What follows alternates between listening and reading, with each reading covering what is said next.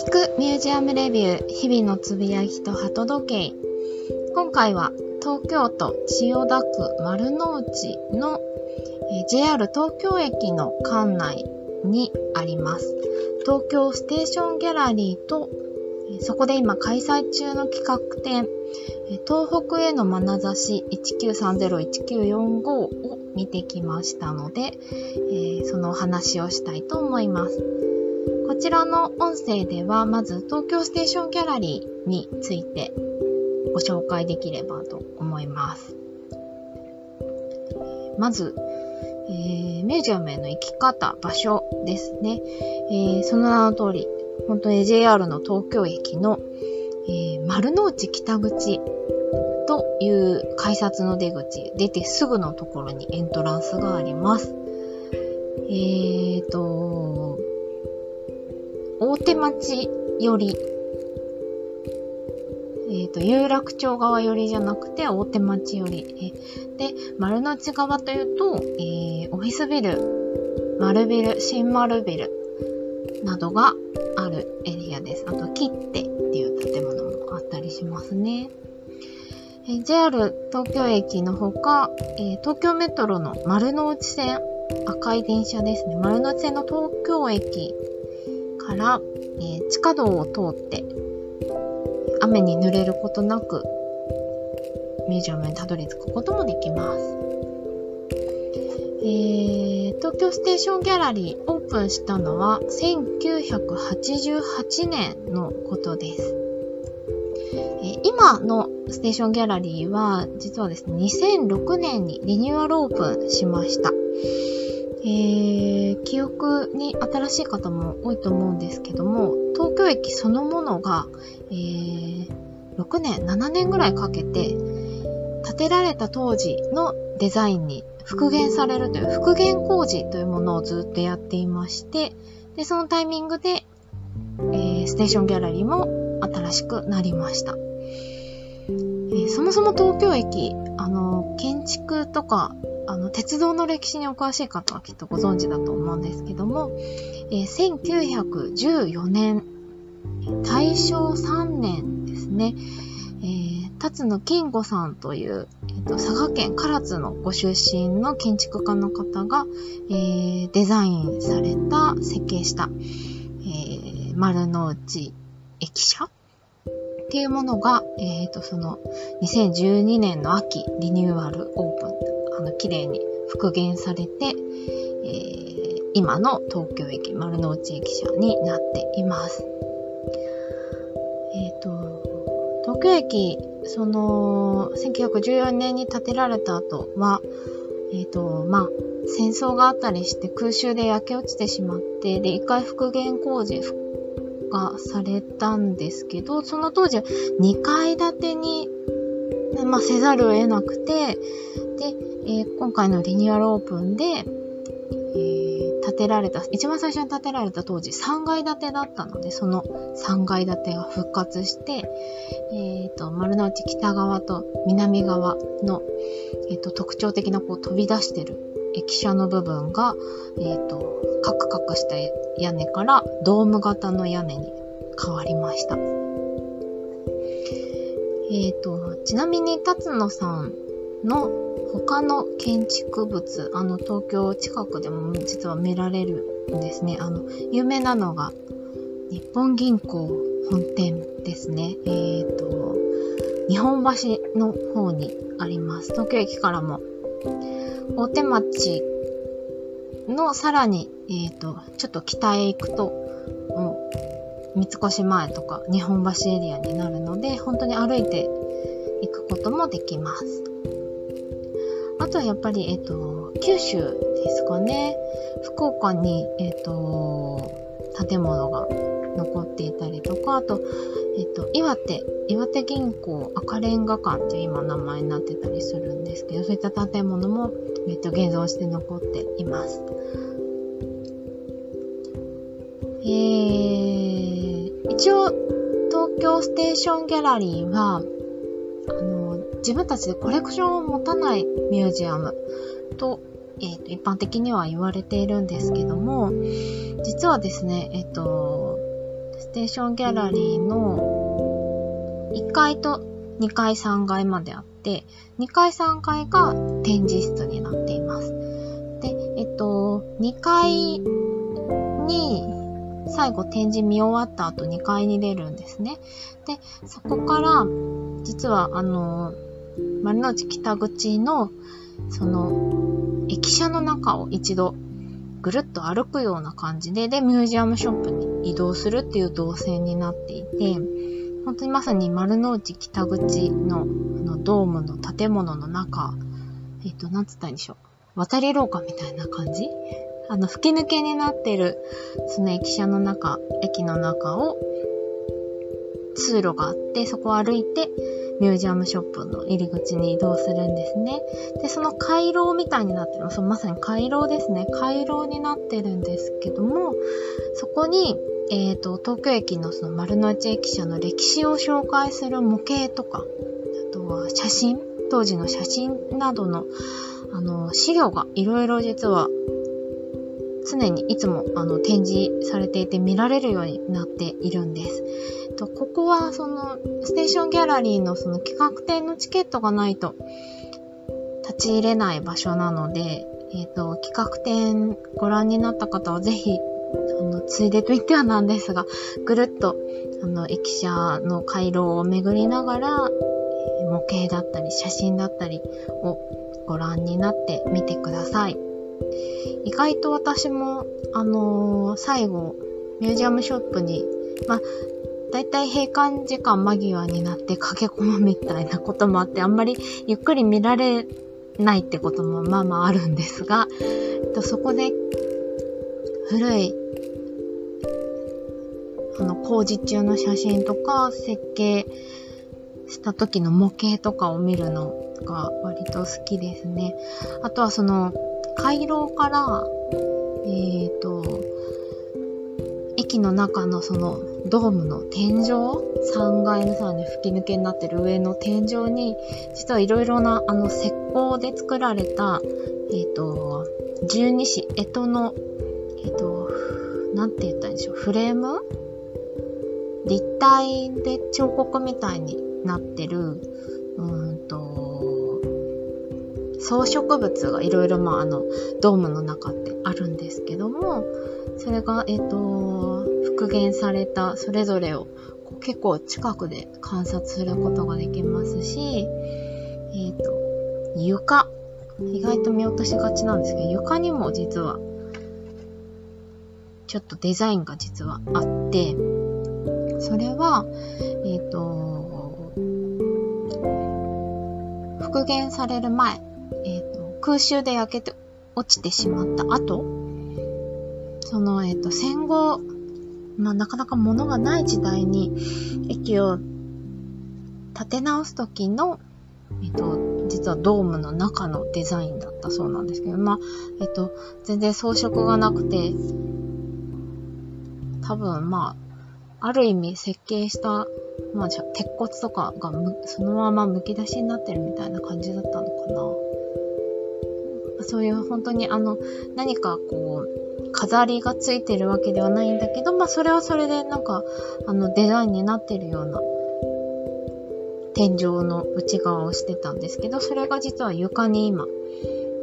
復元っていうのかな再現されていたりもします。あそんな風に、えっと、建築そのものを見るっていう意味でも、あの、ぐるっと巡っていただけるといいかなと思います。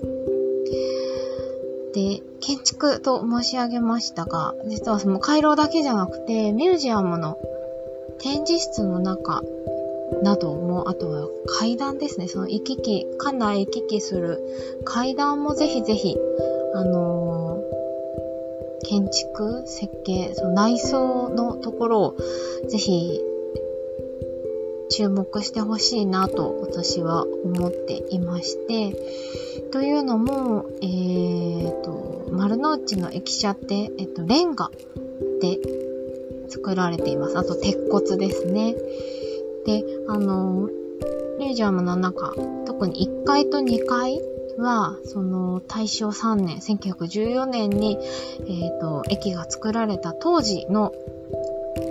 構造がわかるように、実は、あえて、あの、構造レンガと呼ばれるものだったり、部材ですね、が、とか、鉄骨がちょっと剥き出しになった状態になっています。なので、ほんと間近に、あの、文化財ですね、もうまさに。あの、貴重な内装というか建物の、えっ、ー、と、様子を直に見ることができます。で、合わせてあの、私お気に入りの場所の一つが、その3階、2階の展示室と、えっと、1階がエントランスになって、その1階までぐるぐるぐるっとあの、螺旋階段で、あの、行き来できるようになっているんですけど、その螺旋階段もとても素敵で、あ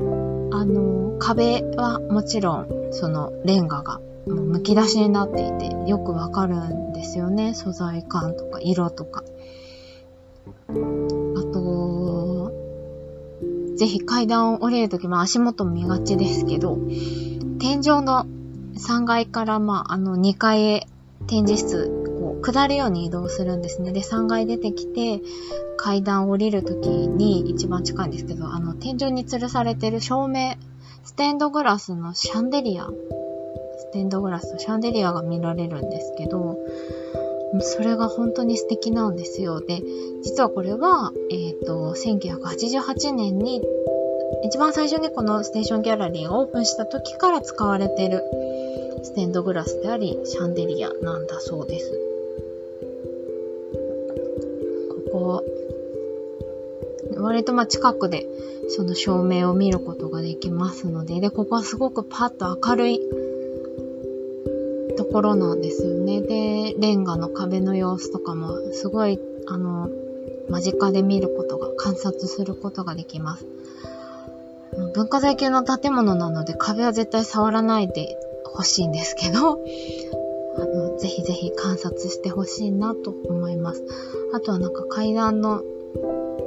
雰囲気そのものもすごく素敵です。ということで、あのー去にはその建築を案内してもらえるミュージアム建築ツアーみたいなものもイベント的に定期的に行われてたんですが、今はちょっとお休み中ということで、いつかまた再開される機会があったら、ぜひ参加したいなと思っています。で、えっ、ー、と、私が思う東京ステーションギャラリーの魅力を最後にちょっとだけ語らせてください。えっと、ステーションギャラリーは、えっと、駅に隣接して、もうほんと駅の中にあるミュージアムなので、実は、あんまり大行列ができるような、メディアでものすごく話題になるような展覧会の企画っていうものを、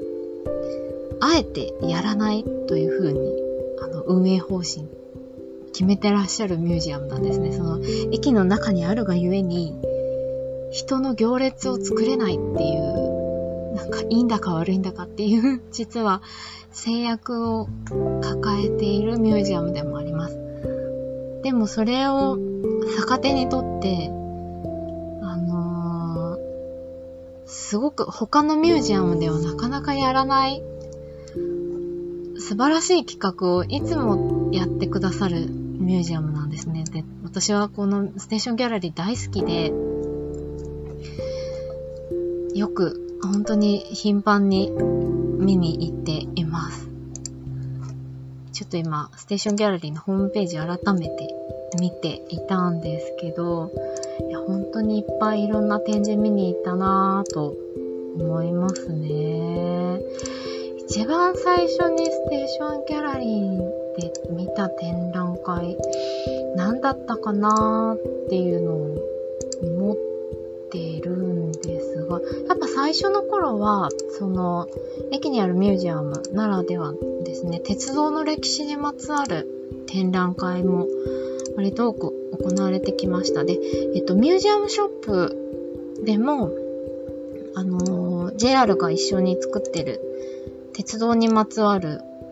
ステーショナリー、文具とか、あの、鉄道のヘッドマークをデザインした文房具、クリアファイルとか、ノートとかあったりするんですけど、そういう鉄道に関連したアイテムが売ってたりもしますし、まあ、あとは企画展にまつわるセレクトのアイテムとかもあったりしますね。あの、ミュージアムグッズのそのセレクトも割と好きですね。一番最初に行った展覧会なんだろうなやっぱりその、えっ、ー、と、行われる展覧会、あの国内外のやっぱ同じぐらいの時代ですかね。その、大正3年、1914年に駅がオープンして、で、以降っていう感じなので、近現代の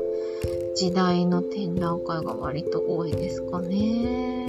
まあ、江戸時代のものますが、すごい今、印象に残ってるのは、えっ、ー、と、岩崎千尋さんの展覧会生誕100年のタイミングで2018年の7月に行われていた企画展で、もちろんあの、千尋美術館、東京だと、えっ、ー、と、練馬にありますね。あとは、長野でしたっけ？えっ、ー、と、地方にも千尋美術館ありますけども、そこと一緒に企画した展覧会で、これ、あの図録も素敵で、今でもよく手に取って絵本のように読んだりもしますし、あの、岩崎千尋さんの人生を改めて知ることができて、いい展覧会だったなぁと、私そのすごい、水彩が好きって思うようになったきっかけは多分岩崎千尋さんの絵本とか作品だったので、改めて回顧展という形で触れることができてすごく良かったですね。あとは、独自の企画だとそのパロディ二重の声っていう、まあかなり、えっ、ー、と、尖った企画ですね、これは。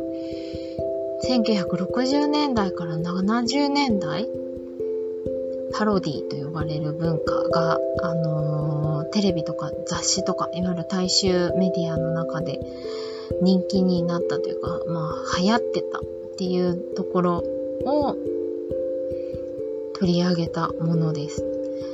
多分今の私が見たらもうちょっと面白いと思うかもしれないですけど、当時の私、これ、えっとですね、2017年の2月ですね。当時の私にはちょっとハードルが高かったな、うんちょっと難しかったかも、と思いながら帰ったのをよく覚えています。あとは、えーと、付箋哲さんとか、吉村義雄さんとか、横山寛さんとか、割とまあ、なかなかメインで企画展が行われない作家のこともやってますし、今でもすごい行ってよかったと思ってる展覧会は、ルートブルックさんの企画展ですね。これ2019年の4月に行われました。あのーフィンランドを代表するアーティストの方です。ルートブリュックという女性のアーティストなんですけど、アラビアというあの食器ブランド、ご存知の方も多いと思うんですけど、そこのデザイナーをしてた方で、まあ、えっと、当版が、まあ、焼き物ですね。焼き物の、最晩年はその大きなあの公共施設に展示されるようなモザイクの壁画すごく抽象的なデザイン最終的にはなっていくんですけど、それすごい好きだったんですけど、そういったものを手掛けたりされて、私、ミナ・ペルホネンのお洋服とかデザインが好きなんですけど、やっぱり、あの、ミナのデザイナー、皆川明さんもこのルートブルクさんに実はすごく影響を受けていて、そんなお話も知ることができました。その後に行われた、えっ、ー、と、メスキータさんの展覧会もとても良かったですね。えっ、ー、と、これは2019年の6月、夏に行われたものですね。えっ、ー、と、オランダのアーティストなんですけど、今でもそのフライヤー、ポスターのデザインすごく印象に残ってるんですが、えっ、ー、と、残念ながらユダヤの方だったので、最終的にはあの、ナチスドイツに捕らえられてしまって亡くなるんですが、えー、その作品は、実はメスキータさんの教え子の一人だったエッシャーさん、あの、なんつったんでしょう、騙し？ちょっと変わった、あの、絵を描いていたエッシャーさんとか、あとは、メスキーターさんのお友達とか、まあ、とにかくその、彼の作品を残したいって思った方々が、命がけでその後、アトリエに残ってた作品を保管して、で、えっと、戦争が終わった後、展覧会を開いたりとかして、まあ、その、メスキータっていう作家がいたっていうことを世の中に伝え続けていくっていう活動をしていくんですよね。あの、今でもすごい見に行ってよかった。これで私は初めてメスキータさんのことを知ったので、見てよかったなってすごく思いましたね。あとは神田日照さん。あのー、北海道の、えっと、農業をしながら絵画を描き続けていた。まあ、えっ、と、多分知られざる作家だった方なんですけども、えっ、と、没後50年を記念した展覧会ということで、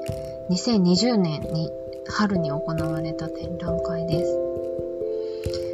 この、そうですね、神田西尾さんのこともやっぱこの展覧会を見て知って、あ、こんな人がいたんだな。まあ、その流れから割とその、海道の芸術文化、まあ、北海道の方の作品好きだなって気づいたきっかけでもあったりしましたね。あと、大津絵の展覧会とか、えっ、と、福富太郎さんの巡回展やってたりとか、まあ、バウハウスの展覧会もありましたね。あとは、アイヌのえっ、と、木彫りの熊を作り続けた。作家の方、藤戸武樹さんっていう方の展覧会もやったりとか、本当にあのステーションギャラリーで企画展のお知らせを見たことで知るっていう作家の方、本当に多かったですし、本当あの出会いとか新しい自分の興味関心とか、もっとこの展覧会見てもっと知りたくなった作家さんとか、時代背景とか、美術の動向みたいなもの、いろいろ本当に知ることができた。で、今もし知るきっかけになっているミュージアムです。ミュージアム自体そこまで、まあ2フロアの展示室なんですが、そこまで広いっていう感じでもないので、で、あの、本当絶妙な企画をやってくださるので、すごいいつも混んでるっていう感じではなく、ほんとじっくりゆっくり展示を見ることができるっていう意味でも、都内でとても貴重でありがたい、そして大好きなミュージアムです。ということで、えー、この聞くミュージアムレビューは、えー、こんな感じでミュージアムが好きすぎて、いろいろ展覧会に行ったり、ミュージアムギャラリーに行ったり、えー、果ては学芸員課程で学芸資格も取ろうとして学び直しを今大学でしている、えー、ミュージアムコラムニストと名乗っております、ナオミが、えー、編集なしの取って出しで喋ってお届けしているくコンテンツです。この後、えー、展覧会についてもちょっと別でご紹介しますので、合わせてぜひお聞きいただけると嬉しいです。こんな感じであの、聞き流して、日常的にまあミュージアム行ってみようかな、展覧会行ってみようかなっていう風に楽しんでいただくきっかけになってもらえたらとても嬉しいです。えー、では、また次の配信でお耳にかかれるのを楽しみにしています。聞いていただきありがとうございました。